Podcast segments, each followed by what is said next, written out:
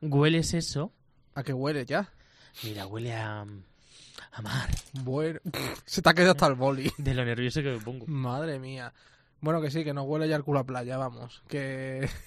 Y a pescadito. Mira, lo que haga falta. Y a lo que haga falta. Bueno, que sí, que sí, que ya está. Último programa de la temporada y al final vamos a explicar un poco cómo vamos a estar presentes. Hasta el mes de septiembre en Imparables vamos a estar, de otra manera, pero vamos a estar.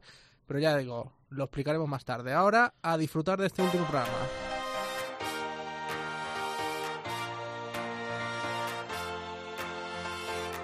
José Melero y Fran Simón. Imparables. Cope, estar informado. Hola a todos, bienvenidos y bienvenidas al programa 34. Último programa de esta temporada, como hemos dicho antes. Pero eso sí, queremos dar las gracias a todos, aunque después al final del programa pues ya no, ya nos explayaremos. Exactamente, las despedidas, los agradecimientos, todo esto al final. Que hay un programa que sacar adelante y no por ser el último va a estar menos cargado de intensidad y de contenido, Frank. Pues sí, es que vamos a hablar del maltrato hacia el hombre. Eso sí, antes de continuar, queremos que sepan que estamos en contra de cualquier tipo de violencia en el hogar familiar.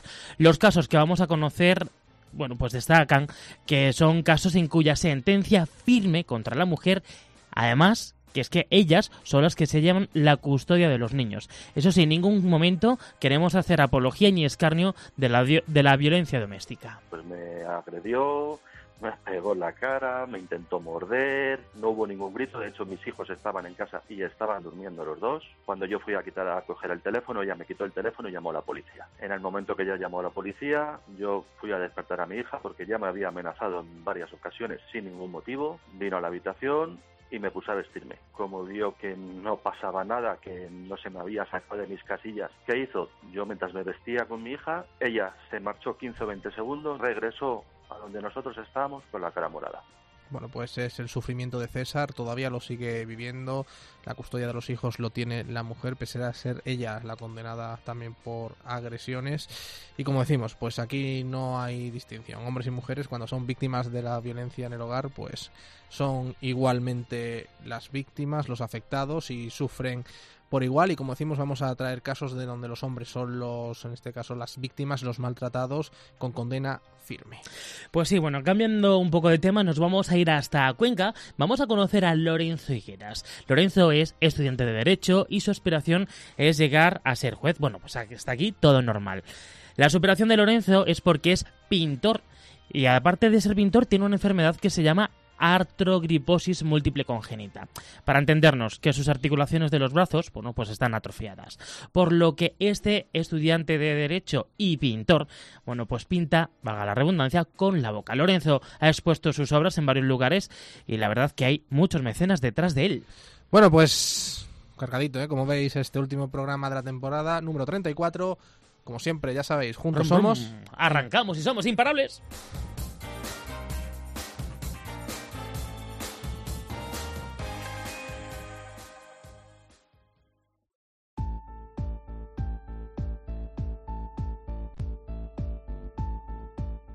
José Melero y Fran Simón. Imparables. Cope, estar informado.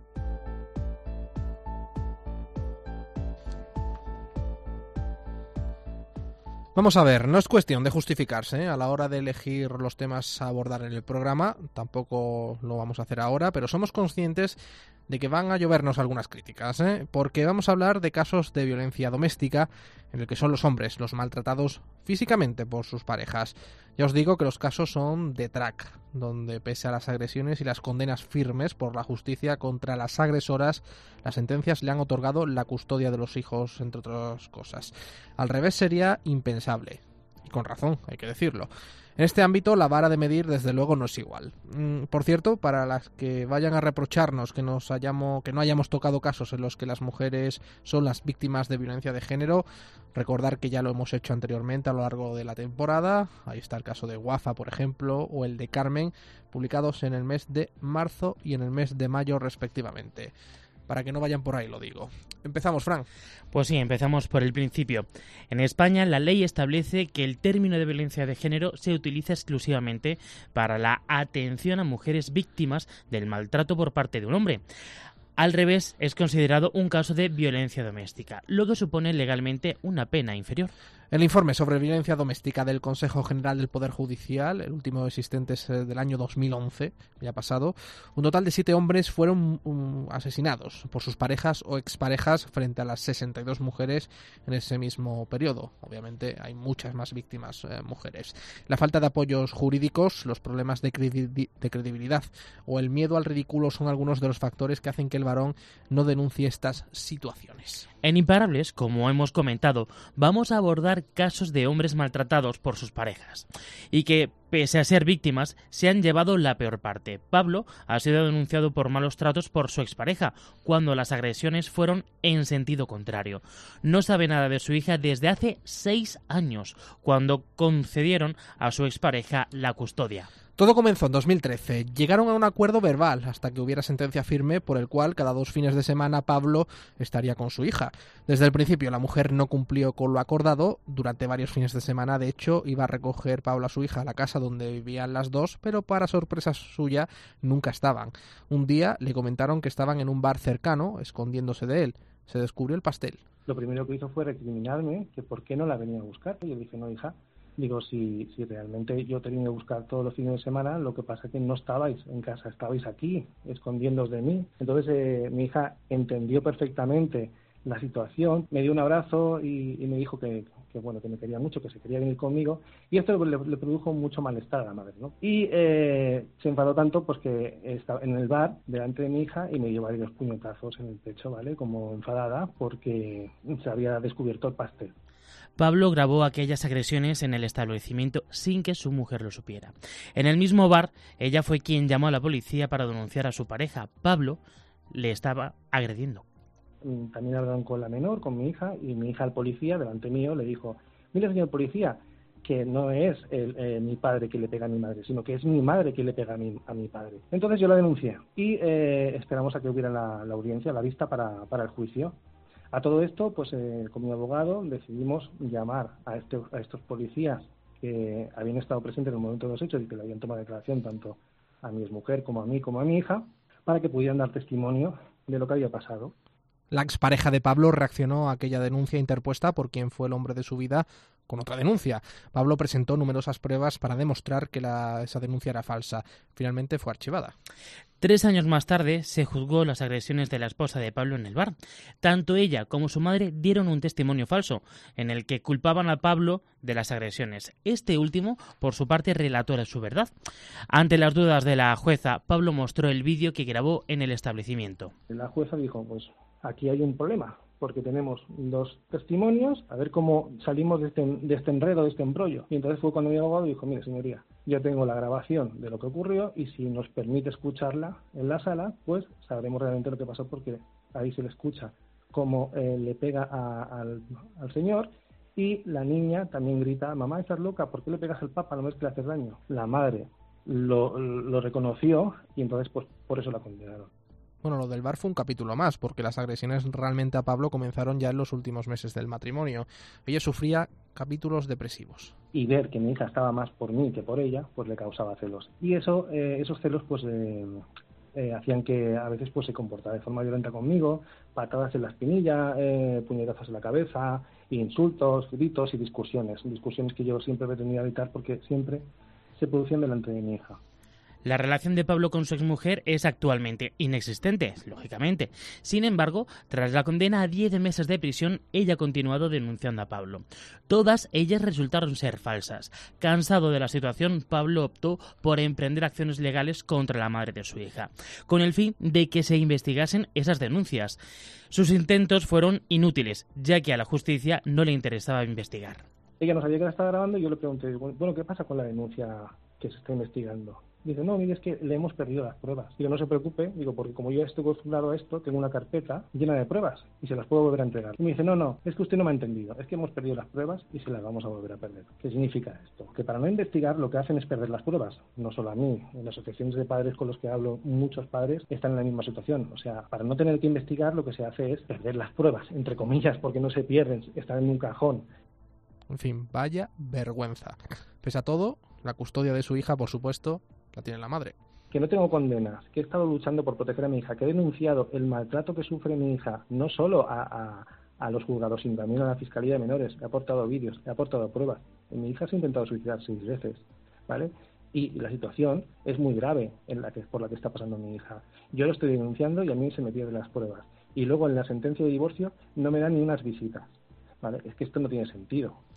La verdad que ninguno porque lleva seis años sin ver a su hija. Bueno, Pablo ha recurrido a la sentencia con resultados, pues eso, nulos. Anímicamente eh, es muy duro porque cuando llevas tiempo sin ver a tu hija, pues tu cabeza eh, funciona como si, si, es un familiar que, que has perdido, que ha muerto, ¿no? La ves por la calle, te piensas que es ella, eh, sueñas con ella cada día y te despiertas eh, hecho polvo, ¿no? Porque piensas, parecía que hace cinco minutos estaba con mi hija, ¿no? Y esto es muy duro de explicar para mí.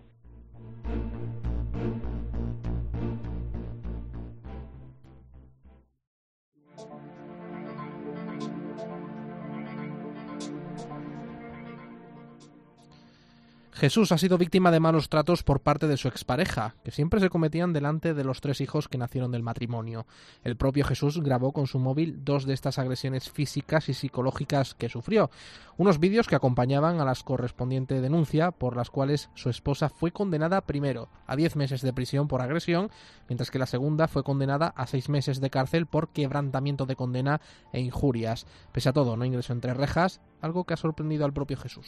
Desestimaban totalmente su ingreso en prisión por unos motivos muy sorprendentes, entre ellos el juzgado que la condenó por quebrantamiento de condena dijo que no, que no podíamos eh, entrar en prisión porque era la primera vez que delinquía, cuando la estaban condenando por un, por un quebrantamiento de condena. ¿no? además inventaron que me había pedido perdón, que se había arrepentido y tal, que había reparado el daño, bueno, cosas que eran totalmente mentira, e incluso me reprochaban a mí que yo quisiera que, que, mi, que, que la madre de mis hijos entrara en prisión, cosa que en ningún momento había pedido. Jesús tiene claro que si la agresión hubiera sido al revés, a los juzgados no le hubieran temblado la mano a la hora de condenarle. De hecho, nuestro protagonista fue denunciado hasta en tres ocasiones por su expareja por violencia de género.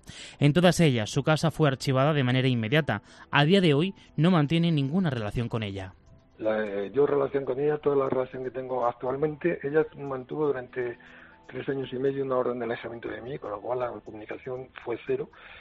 Y ahora que ya ha vencido esa orden de alejamiento, la única comunicación que tenemos es a través de, correo electrónico, por temas de, por tema de niños, no tenemos comunicación ninguna que no sea eso. Las agresiones a Jesús comenzaron al poco de iniciarse la relación. Su mujer se medicaba por las depresiones que tenía. En un momento dado dejó de tomar las pastillas por su cuenta sin prescripción médica. Esto daba lugar a que se produjeran episodios desagradables en casa delante de los niños. La agresividad solo era verbal, por eso Jesús le planteó una separación.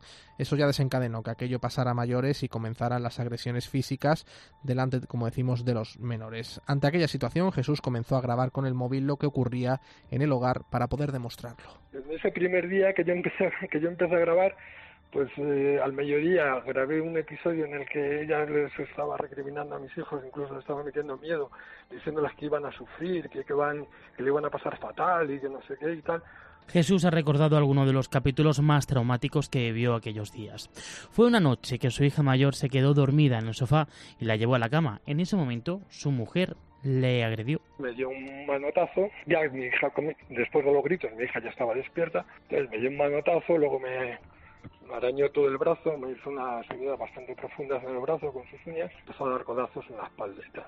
Entonces mi hija empezó a recriminar su actitud a su madre y tal, entonces en ese momento pues yo fue cuando aproveché, cogí el móvil y empecé a grabar. Cuando se da cuenta que yo estoy grabando, entonces empiezo a decirle a mi hija que se calle, que yo no hable más, incluso llega a pegar a mi hija para que se calle y tal.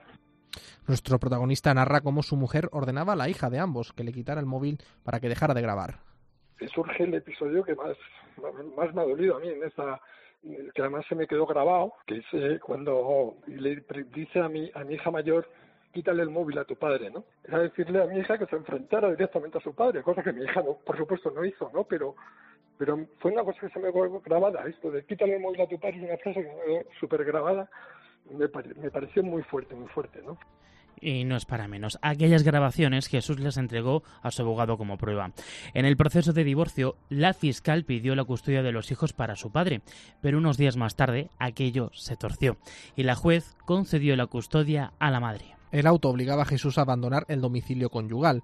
A la hora de recoger sus pertenencias, la situación se recrudeció aún más, ya que su mujer llamó a la Guardia Civil para denunciar que la estaba maltratando. Una vez que los agentes de la Benemérita se presentaron en la vivienda, requisaron todo el material de Jesús, ya que su mujer aseguraba que eran suyas. Ante aquellas circunstancias, el abogado de Jesús aconsejó que la denunciara al comprobar que su mujer iba por las malas, impidiéndole recoger sus pertenencias. Aquello terminó con una condena de prisión para ella, 10 meses de prisión. Ella llamó a la Guardia Civil diciendo que la estaba maltratando. Eso además es un episodio que también está grabado, en el que mi hija le recrimina que es mentira. La Guardia Civil me quita todas las cosas que tengo en el coche porque ella dice que son todas suyas. Cuando voy a hacer un acto de comparecencia en la Guardia Civil para decir que tengo que retirar mis cosas de mi casa, porque la Guardia Civil me ve las heridas en el brazo y me dice que, que, me ha pasado y le digo, pues fíjate, pues es que la situación con mi mujer pues es malísima y tal. Y entonces fue el Guardia Civil que me dijo, yo creo que esto lo debes de denunciar, pero lo consulté con mi abogado y entonces mi abogado pues dijo, mira, ya que ella va, me dijo exactamente, ya que ella va en plan perro por el tema de de no dejarme llevarme mis cosas, vamos a denunciar nuestros también. Al final la condenaron, fue la primera condena, dio meses de prisión. Una vez efectuado el divorcio y Jesús se marchó del domicilio, la relación con sus hijos comenzó a deteriorarse. Y el régimen de visitas que yo tenía era 15 días, estaban, conmigo 15 días. Y entonces eso era, en realidad era una custodia compartida. Pero, claro, los niños una vez que, que ellos pueden vivir lo que hayan vivido, pero luego, mm, si, sobre todo, además siendo ya mayores, ven que la justicia obra de esa manera, pues yo digo, pues pensarán, bueno, pues si le anda la cuestión de mi madre será porque la buena mi madre y el malo es mi padre, ¿no? Jesús reconoce que los grandes perjudicados de esta situación han sido sus hijos, a los que les ha afectado en todos los ámbitos. Iban al colegio, hacían deporte y estudiaban, pero es que vamos, yo a la semana de irme de casa, mi hijo pequeño le, expulsaron del colegio. Y a partir de ese momento, tanto a uno como a otro, a los dos, les, eh, les han expulsado del colegio sistemáticamente han suspendido, ha habido cursos que han suspendido todas las asignaturas, han repetido cursos, incluso han coqueteado con las drogas, les he hecho un montón de daño a mis hijos.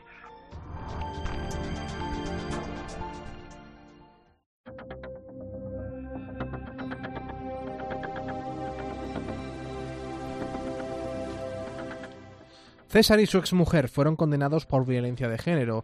Tras años de feliz matrimonio, las cosas se torcieron. César iba a abandonar la vivienda conyugal. En esos días difíciles comenzaron las agresiones de la mujer de César contra su todavía cónyuge. Incluso ella se autolesionó para que le culparan. Pues me agredió, me pegó en la cara, me intentó morder, no hubo ningún grito, de hecho mis hijos estaban en casa y estaban durmiendo los dos. Cuando yo fui a quitar a coger el teléfono, ella me quitó el teléfono y llamó a la policía. En el momento que ella llamó a la policía, yo fui a despertar a mi hija porque ya me había amenazado en varias ocasiones sin ningún motivo. Vino a la habitación, y me puse a vestirme. Como vio que no pasaba nada, que no se me había sacado de mis casillas, ¿qué hizo? Yo mientras me vestía con mi hija, ella se marchó 15 o 20 segundos, regresó a donde nosotros estábamos con la cara morada. Cuando la policía se presentó en el inmueble, César fue trasladado a comisaría donde permaneció en el calabozo casi 40 horas. Su mujer fue a declarar al día siguiente donde añadió, donde añadió más leña al fuego. A mí me llevaron al calabozo, estuve treinta y pico horas, cerca de 40 horas. Ella nada, ya fue a declarar al día siguiente, añadió más leña todavía y en la sentencia eh, se ve que, vamos, está más condenada que yo, miente sus declaraciones y así es constante. Y entonces la condenaron como a mí. Pero aún con, aún con esto, ella, no entiendo por qué, ella se ha quedado con la casa, con los niños, se ha quedado con todo. Pese a que la custodia era de la madre, César hace lo posible para no perder el contacto con sus hijos de 9 y 13 años, haciendo frente a los intentos de su expareja por separarles. Para no perder el contacto en ningún solo momento, pues ir al colegio a verlos. Un día me encontré con ella y me amenazó. Le dije que, bueno, yo venía a ver a mis hijos. Y me dijo que la próxima vez que me iba a denunciar, diez días después, pues me encontré con ella. Entonces automáticamente cogió el teléfono, no sé a quién llamaría, me volvió a amenazar y luego a través de un abogado me mandó una carta diciendo que estaba incumpliendo por el hecho de ir al colegio a ver a mis hijos, si puede hacer todo lo posible para que yo no vea a mis hijos, lo hace. Con el paso del tiempo la situación sigue empeorando. Eh, me sigue amenazando en el sentido de que si los niños no están incómodos, de que si la niña no sé qué, de que si el niño es constante. Cuando los niños no han tenido ningún problema conmigo, los niños están con su padre y los niños están bien pero es, es como diciendo, a, a, ver si los separo de ti, mm, lo que más quieres son tus hijos y voy a ver si hago todo lo posible porque ellos no quieran estar contigo. César es consciente de que la legislación no está de su parte, por lo que no tiene esperanzas en recuperar a sus hijos. No lucho por la casa porque la ley ya dice que por violencia de género durante los tres años no se puede solicitar una custodia compartida, entonces directamente ni me molesto. ¿Para qué? Entonces cuando lleguen los tres años, que ya llevamos año y pico divorciados, pues entonces sí solicitaré la custodia compartida que en el juzgado ya la solicité en su momento y se me denegó evidentemente por violencia de género, cosa que a ella no sé por qué se la han dado cuando está más condenada que yo. Bueno, pues así son las cosas. César ha lamentado que su exmujer tenga todas las de ganar jurídicamente.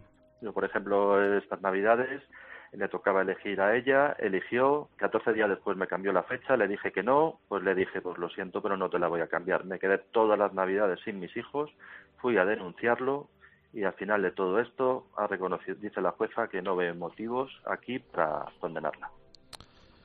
Lo hemos comentado al principio, ¿eh? el informe sobre violencia doméstica del Consejo General del Poder Judicial, que corresponde al año 2011, un total de siete hombres murieron asesinados por sus parejas o exparejas frente a las 62 mujeres en ese mismo periodo la falta de apoyos jurídicos, los problemas de credibilidad o el miedo al ridículo son algunos de los factores que hacen que el varón realmente en la mayoría, inmensa mayoría de los casos, no denuncie estas situaciones. Vamos a conocer con mayor profundidad lo que establece la legislación española actualmente al respecto. Lo hacemos con el abogado especializado en Derecho de Familia, Felipe Mateo. Bueno, muy buenas. Muy buenas, un placer hablar con vosotros. Igualmente, don Felipe, yo escuchando los tres casos me queda claro una cosa, eh, la legislación sigue siendo muy desigual en este sentido. Total y absolutamente desigual, ¿eh? total y absolutamente desigual y lamentablemente cada día más desigual. Porque ¿qué establece la legislación al respecto? Pues bueno, la legislación para empezar, ante un mismo hecho, si es el hombre el que agrede a su mujer o a su pareja o expareja, la pena que, se le impone por ese acto es superior a la que se pone cuando una es la mujer quien lleva a cabo la misma agresión contra el hombre, con lo cual ya tenemos una discriminación en función de quien cometa, por así decir, el delito. Pero luego lo más grave de todo es que eh, la mera denuncia de la mujer, aunque ni tan siquiera la haya tocado, ya supone casi automáticamente la detención del hombre, mientras que un hombre que se ha agredido por su mujer, pues evidentemente si va a la policía, lo primero que van a hacer es disuadirle para que no denuncie. Y esto es algo que me cuentan muchos hombres, que me dicen, mira, he ido a denunciar a la policía y me han dicho, oye, piénsatelo, porque si tú denuncias no va a pasar nada, pero como vayamos a verle y nos diga que tú le has hecho algo encima, te vamos a detener. ¿eh? Con esto te digo todo.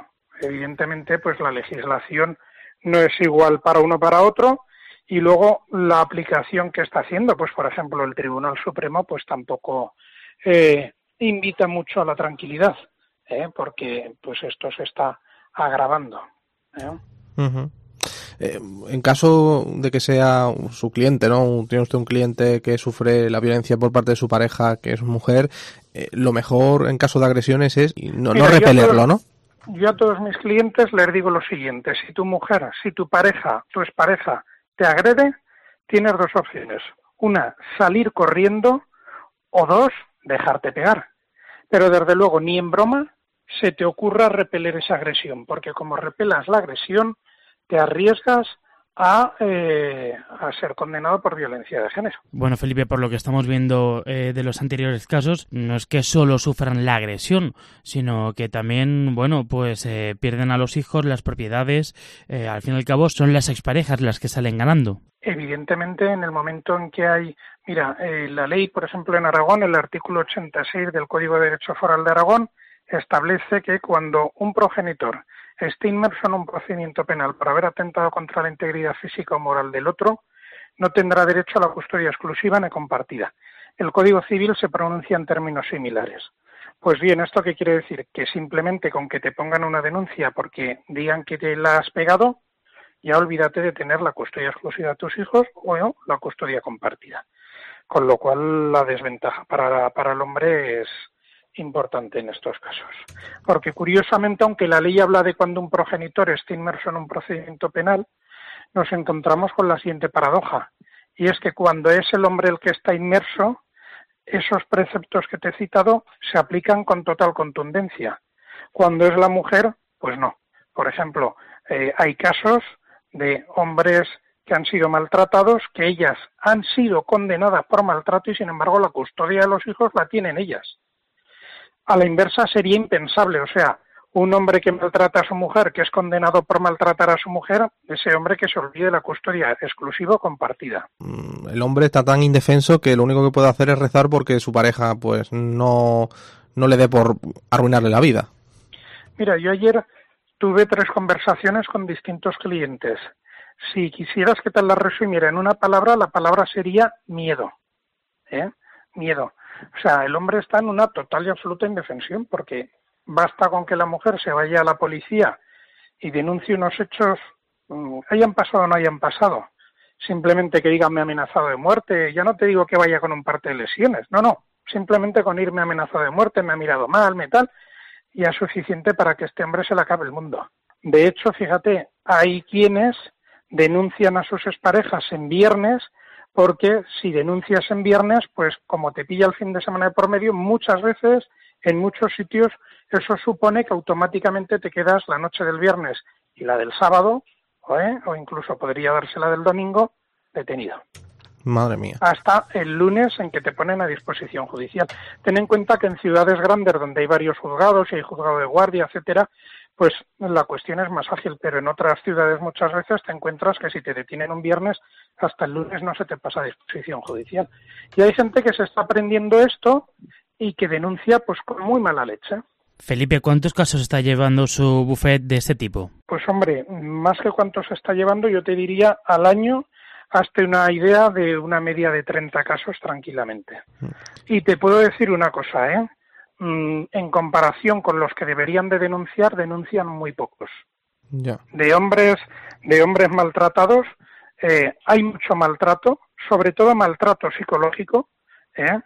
mucha amenaza de haces esto, te mete una denuncia por violencia de género, haces esto o no ves nunca más a tus hijos, ¿eh? cosas de este tipo.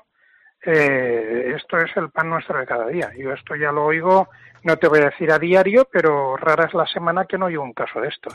Oye, Felipe, ¿y cómo llegan los clientes eh, a, a, vuestras manos? Eh, ¿En qué situación? ¿Desesperación? ¿Miedo? Ya me has contado. Yo la palabra te diría miedo miedo. Y además es curioso porque a mí hay veces que, que, me, que me llaman porque dicen que han estado mirando en internet y piensan que a lo mejor pues sea una asociación y más que llamarte para denunciar o para hacer, llaman pidiendo ayuda. Oiga, ayúdeme, ayúdeme, porque además es que eh, no saben ni qué hacer ni a dónde ir. Ten en cuenta una cosa. Hoy en día una mujer que sufra maltrato tiene 20.000 organismos a su disposición. Mm, a nivel institucional, a nivel legal, a nivel judicial, etcétera. Un hombre que sufra maltrato no tiene a dónde llamar. ¿eh? O sea, tú llamas al, al teléfono este famoso para el maltrato y si dices que eres hombre, te dicen, no, no, es que aquí no atendemos hombre. Eh, sí, claro, en ese sentido también hay mucha desigualdad.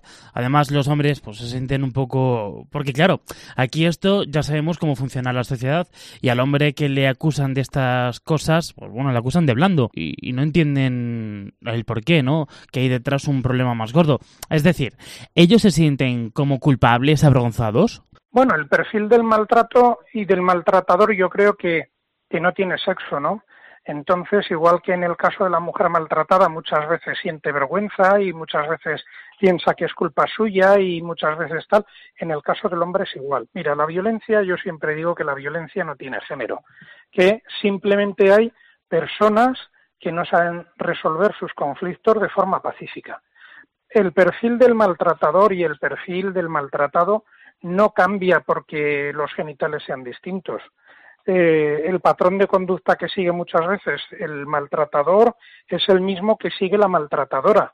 Por ejemplo, eh, esto es de libro, ¿no? Eh, empieza una relación y la maltratadora o el maltratador, uno de los primeros pasos que hace es aislar a su pareja de su familia, de sus amigos, ponerlos en contra, etcétera. Y este es el comienzo de un camino. ¿eh? Que puede acabar en un maltrato psicológico, en un maltrato físico y desde luego con problemas de, autoestima y problemas de todo tipo. ¿eh? Estoy seguro que, Felipe, eh, a ti por llevar estos casos te habrán tratado, tachado de machista algunos sectores. Eh, pues ¿Te han criticado alguna vez por esto?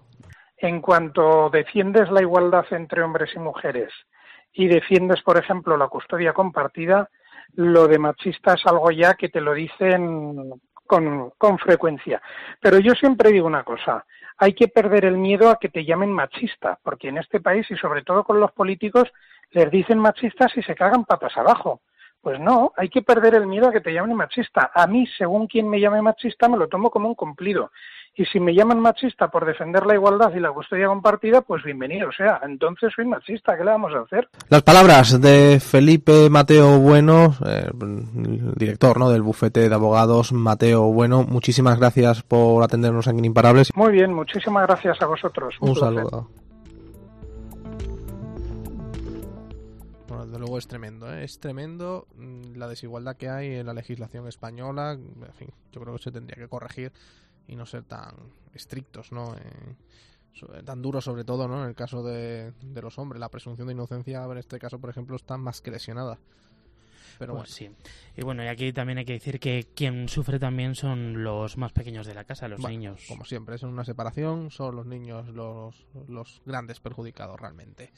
En fin, una materia que queríamos dar a conocer, insistimos, somos conscientes ¿no? de que las principales víctimas en la violencia de género son las mujeres, pero bueno, que también está esta faceta de la realidad y que había que dar a conocer. En Imparables, como decimos, hemos conocido los dos casos, a las mujeres como agresoras y a las mujeres como víctimas.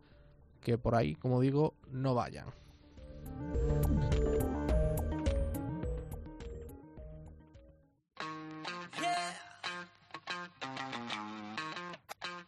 José Melero y Fran Simón. Imparables. Cope, estar informado. Bueno, pues vamos a cambiar de tema. Vamos a conocer a Lorenzo Higueras. Es un joven conquense que con apenas 19 años ya ha logrado exponer sus cuadros. Lo hizo recientemente en Cuenca, donde el protagonista es su recreación sobre las turbas, que es el nombre popular con el que se conoce a la procesión Camino del Calvario que se celebra el Viernes Santo en esta ciudad manchega. Para Lorenzo, la pintura no deja de ser un hobby, una pasión, ya que tal y como nos ha confesado, su verdadera vocación es la de ser juez. Pero lo que realmente hace imparable a este chico es su estilo a la hora de hacer uso de la paleta y el pincel, con la boca. Y es que nuestro protagonista padece de nacimiento una artrogriposis múltiple congénita para entendernos, las articulaciones de sus brazos están atrofiadas, apenas las puede mover. Lorenzo, ¿qué tal? Muy buenas. Buenas, ¿qué tal? Oye, ¿en qué consiste la enfermedad? ¿Es de nacimiento? Sí, sí, es congénita. Y bueno, pues consiste, pues como habéis, como habéis dicho, pues en las articulaciones, al no moverlas, el músculo no se desarrolla, entonces, pues claro, la movilidad es muy reducida. ¿Es irreversible? Irreversible completamente. Eh, ¿Dónde aprendiste la técnica para pintar de esta manera, Lorenzo? Pues, a ver, bueno, yo todo empezó porque una mañana en el colegio, pues, con la profesora mandó pintar, pues, como a todos los chavales con cuatro añetes, pues un dibujo de tal. Entonces, observó que yo pintaba mejor que los demás y encima con la boca, y llamó a mis padres y lo comentó, y se pusieron en contacto con una asociación en la que actualmente pertenezco, que estoy becado, me pagan una beca, entonces me apunté a una academia que hay aquí en Cuenca y llevo 14 años allí. Entonces, pues todo lo que he aprendido, pues lo he aprendido con ellos. ¿Quién te animó a, empezar en este mundo? La profesora, supongo, ¿no? Claro, la profesora y tal, y como a mí me gustaba, pues yo tampoco lo veía, lo veía como una obligación. Yo iba a pintar, me gustaba y ya está. Hombre, eh, a priori, aunque hay varios casos seguramente, choca, ¿no? Una persona que no tiene movilidad en, las manos eh, que pueda pintar. Eh, ¿Tú te encontraste gente que no te lo recomendaba, que te quitaba esa idea de la cabeza? No, la verdad es que nunca he tenido, siempre he tenido mucho apoyo y mucho, hombre, como dices tú, pues choca, pues, ¿con qué pintas? Pues con la boca. Pues choca, pero, pero, todo bien. ¿Cómo es un día, cómo es un día a día de, de Lorenzo? Pues es muy sencillo, me levanto a las 8, me voy a la universidad, estoy toda la mañana allí, luego por la tarde voy a como para una hora en mi casa para comer, me vuelvo a ir a la universidad a estudiar y luego a pintura. Y ya me recoge mi, mi padre y a casa cenar y ya pues otra vez otro día. Mm. Hoy en día pues manejamos el teléfono móvil pues para todo, para ver Facebook, para eh, mandar WhatsApp. ¿Tú cómo te desenvuelves con las nuevas tecnologías? Pues bien, muy bien. Eh, pues yo lo utilizo con la nariz, el teléfono móvil. Y el ordenador pues con la boca. Y, y directamente el teclado te reconoce el tacto de la nariz. Sí, sí, sí. Claro, sí, más el- el piel, ¿no? Claro, tengo, tengo la huella de- del labio inferior y de la nariz en el iPhone. Oye, y eh, es que yo también tengo iPhone y eso a mí me llama mucho la atención. O sea, ¿te reconoce el labio y la nariz el, el propio iPhone? Sí. Ostras, eso... Ya te digo que para mí eso es, es insólito, vamos, nunca lo... Lo vas a probar un día, ¿no? Sí.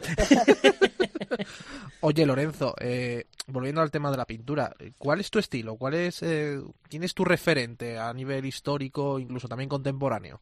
Es que es que la verdad es que yo pinto lo que lo que me gusta. No tengo un referente claro. Hombre, es innegable pues que, por ejemplo, Velázquez de Antiguos eh, pintaba espectacular. Pero, por ejemplo, me gusta uno mucho que se llama Leonida Premo, que sigue vivo, que tendrá pues cincuenta y tantos años el hombre. Y, y me gusta mucho ese estilo.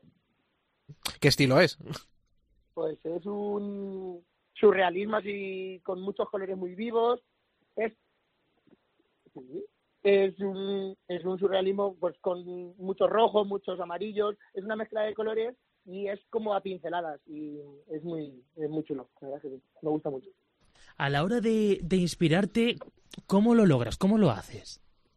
Es que yo creo que la inspiración viene sola. Cuando haces algo que te gusta, pues pues te inspiras y ves que te sale bien y te inspiras más. Y, entonces, pues yo sé. Oye, eh, Lorenzo, ¿tú has pensado en retratar personas con limitaciones físicas, eh, como podría ser tu caso o otros muchos casos? En la historia de la pintura, no te creas tú que hay muchos pintores que, que lo han hecho, ¿no? Que han representado personas con discapacidades. No, Frida Kahlo yo me acuerdo que sí que se autorretrató. Y pero no, a ver, es que el retrato en sí ya sea con discapacidad, bueno, yo creo que con discapacidad física peor. Pero pero que el retrato es muy difícil y yo creo que aún me estoy encontrando, tengo que estudiar un poco más de pintura, tengo que practicar más, entonces pues vamos a dejarlo para más a- más adelante, pero vamos, que sí que lo haré. Oye, ¿y conoces algún pintor que eh, utilice a esas personas eh, con discapacidad eh, para, para, bueno, pues un poco de inspiración para sus retratos, sus obras? Porque, insisto, eh, de cara a dentro de 200, 300 años, pues hombre, que uno de los símbolos de, de la pintura sea que ya se empezaban a incluir también en el arte eh, pictórico el mundo de la discapacidad, pues también es un adelanto, ¿no? Se supone. Sí, no, a ver, conocer no conozco a ninguno, pero bueno, retratistas sí que conozco a muchos y, y es que para hacer una cara y hacer la expresión y todo es muy, muy, muy complicado. ¿Recuerdas el primer cuadro que pintaste? Seguro que fue muy emocionante. Sí, sí, lo tiene mi, lo tiene mi madre. Lo tiene mi madre ¿Y, cómo reaccionaron con, el, con ese primer cuadro? Pues no sé, pues bien imagino, porque lo siguen teniendo, o sea que yo creo que bien. Si les gustó y se lo quedaron, pues yo creo que bien. Oye, a ellos les, les gusta, ¿no? Cuando expones, eh, ¿le gusta tu obra? Eso- ¿O son críticos contigo? Son críticos, los que más. Eh, si a mi madre no le gusta, mal negocio. No tiene que el, el ojo clínico lo tiene mi madre y si le gusta a ella, pues bien. Y si no, pues mira. ¿Son muy exigentes? No, exigentes no, porque al final yo soy el que pinto, yo, yo soy el que hago lo que me gusta, pero, pero bueno, también están en, en su pleno derecho de, de decirme fallos y hay que corregir, claro. ¿Y contigo, eres exigente? En la pintura sí, en la pintura mucho. Y yo he dejado cuadros a medias porque no me gustarme y, bueno, ya sabes cómo somos los, los artistas, que somos un poco raros. Pero que sí, yo he dejado muchos cuadros a medias porque, o pintarlos de blanco y hacer otro cuadro por no gustarme. Eh, oye, eh, Lorenzo, tú mm, eres una persona que bueno has tenido dificultades, no supongo a lo largo de tu vida y las seguirás teniendo por esa limitación. ¿Tú has tenido una infancia feliz pese a esas dificultades? Es que dificultades, es, es que es muy difícil en mi caso hablar de dificultades porque a- dificultades las justas, las que la enfermedad, pues hay determinadas cosas que no las puedo hacer, pero es que mi entorno y mis amigos han sido tan buenos que es que yo hago una vida prácticamente normal. Ni te- tengo una infancia, tuve una infancia muy feliz y sigo teniendo una adolescencia súper feliz. Tuviste la suerte, ¿no? De, por ejemplo, en el colegio había mucha comprensión y estabas completamente Sí, sí, integrado y no había ningún problema. A todos lugares en los que he ido, mucha comprensión y, y mucha ayuda y todo. ¿Eres una persona, eres una persona dependiente en casa o necesitas algún tipo de ayuda? A la hora de vestirte, Eh, a la hora de manejarte con algo. Sí, ay- ay- ayuda necesito, pues, pues sí, a, a diario constantemente. Pues para sacarme el móvil, pues para ir al servicio, para vestirme, para darme, depende de qué comidas. Entonces, pues, ayuda necesito, pero bueno, que yo intento ser lo, lo más depe- independiente posible. Estás estudiando ahora Derecho porque dices que quieres ser juez, pero mm, para poder... eh, ¿Por qué querer ser juez y no dedicarte a lo mejor a la pintura definitivamente? Es que yo lo tenía desde pequeño, pues es que la pintura no la tomo como un trabajo, sino como un hobby, que luego, que sí que es verdad, pues que luego vendo cuadros y tal, sí, pero, pero la pintura es un hobby, yo lo hago porque me gusta y ya está. Eh, Pero yo quería ser juez desde, vamos, desde cuando empecé la pintura ya quería ser juez, porque desde siempre he tenido vocación. Oye, ¿y tú cómo te planteas el futuro, Lorenzo? Pues es que ni idea, espero que bueno, si es que no, no lo sé, por el camino que llevo, bien, pero, pero claro, no se sabe nu- nunca. ¿Tú dónde quieres estar dentro de 20 años? Supongo que querrás ser un magnífico abogado, juez o lo que surja y luego, por supuesto, eh, pintar tus cuadros y, oye, a poder ser, si se puede vivir de eso, mejor, ¿no? Claro, claro, claro. al final tienes que tener en cuenta de que yo, al ser mayor, mis padres no van a durar toda la vida, entonces tengo que, pues, gente que me ayude para contratar, tengo que al final tener algo de dinero para, para subsistir, claro. Supongo que eso es lo que le quita el sueño, más que a ti, seguramente a tus padres, ¿no? Porque tú por tu edad, pues bueno, vives tu vida ahora mismo y no te preocupa el futuro, pero claro, tus padres seguramente les preocupe más que a ti. Hombre, sí, pero bueno, ellos hacen en la medida que, que pueden, pues eso, me van allanando el, el camino, pero que bueno, yo creo no, no les preocupará mucho, hombre, lo justo, porque soy su hijo al final, pero al final me desenvuelvo bien y yo creo que tampoco, no es algo que les quite el sueño. Bueno, a todos los padres les quita el sueño los hijos, eso es así independientemente, pero bueno, no más de lo normal porque nos cuentas. Eso es, eso es. Pues nada, pues a disfrutarlo y exponte lo máximo posible, que eso será Vale, bueno. Un abrazo, Lorenzo. Un abrazo, adiós. José Melero y Fran Simón. Imparables. Cope, estar informado. Qué fresquitos son estos. son ¿Que hemos tenido que esperar el último programa para que pongas un tema decente o qué? Pues sí, oye, pues, oye, hemos puesto Te ha costado, ¿eh? Te ha costado. Hemos, cosas, hemos puesto cosas decentes, José. Sí, sí, ya. Mucho reggaetón, mucho tema, en fin. Discotequero también. No, no voy a, no voy a hablar. Voy a hablar. anda. Estamos escuchando The Beach Boys. Vale. Surfing in the USA. Bueno, ya cerramos Eh, temporada. Hasta aquí, ¿no? Echamos el cierre, ¿no? Pero Oye, han sido 34 programas. Es que no hemos faltado, solo hemos faltado uno, una semana que era Navidad, me parece. Navidades, sí, sí. O sea, no, no, no creo que se nos pueda reprochar nada, ¿no? No, yo creo que no. No lo hemos ganado, ¿no? Bueno, llega el capítulo de agradecimientos y todo esto, ¿no? Venga, a ver, ¿a quién empieza Bueno, lo primero que tengo que denunciar es que no nos hayan puesto un sustituto para agosto, ¿no? Como lo- las estrellas, ¿no? Pero vamos a ver, pero sí, vamos a, vamos a ser nosotros mismos nuestros propios sustitutos. Ah, bueno, es verdad. Claro, en el mes de julio, lo que queda de julio y en agosto, bueno, pues Sí, ¿qué vamos a nuestros escuchantes van a poder escuchar, nunca mejor dicho, extractos, extractos del programa. Ah, vamos a poner los mejores momentos Claro, los- que han pasado por la temporada, nuestros grandes protagonistas. Efectivamente, no vamos a estar, no va a ser un programa como tal, sino que van a ser piezas sueltas, picaditas, ¿no? De los mejores testimonios de que ha dado esta primera temporada de Imparables. Y no os preocupéis que en septiembre iremos renovando las historias y ahí estaremos de nuevo, si Dios quiere.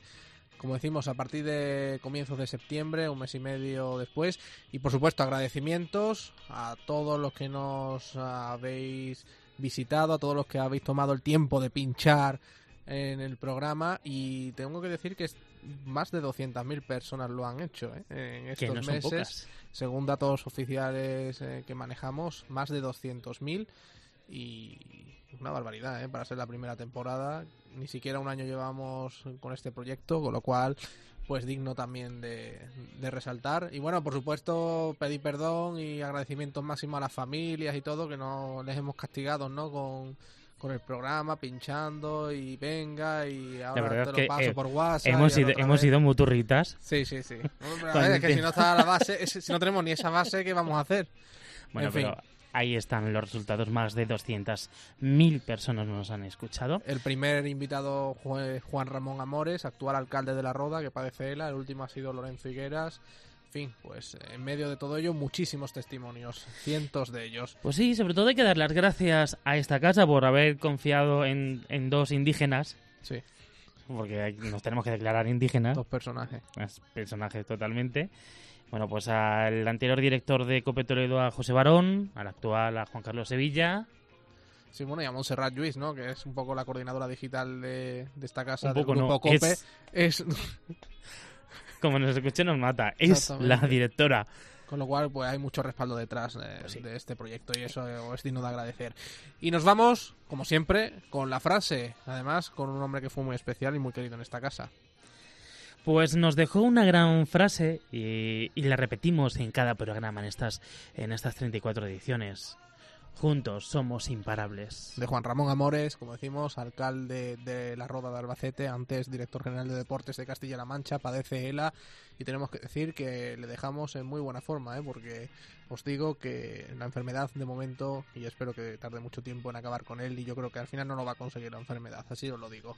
Y pese a que sea verano, ya sabéis que podéis eh, comentar todo lo que queráis en el programa a través de nuestras redes sociales, Facebook y Twitter, en facebook.com barra imparablescope y en Twitter arroba imparablescope.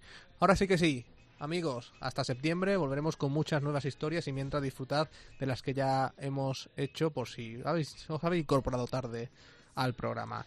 Recibe los saludos de Fran Simón, José Melero, juntos somos imparables. Imparables.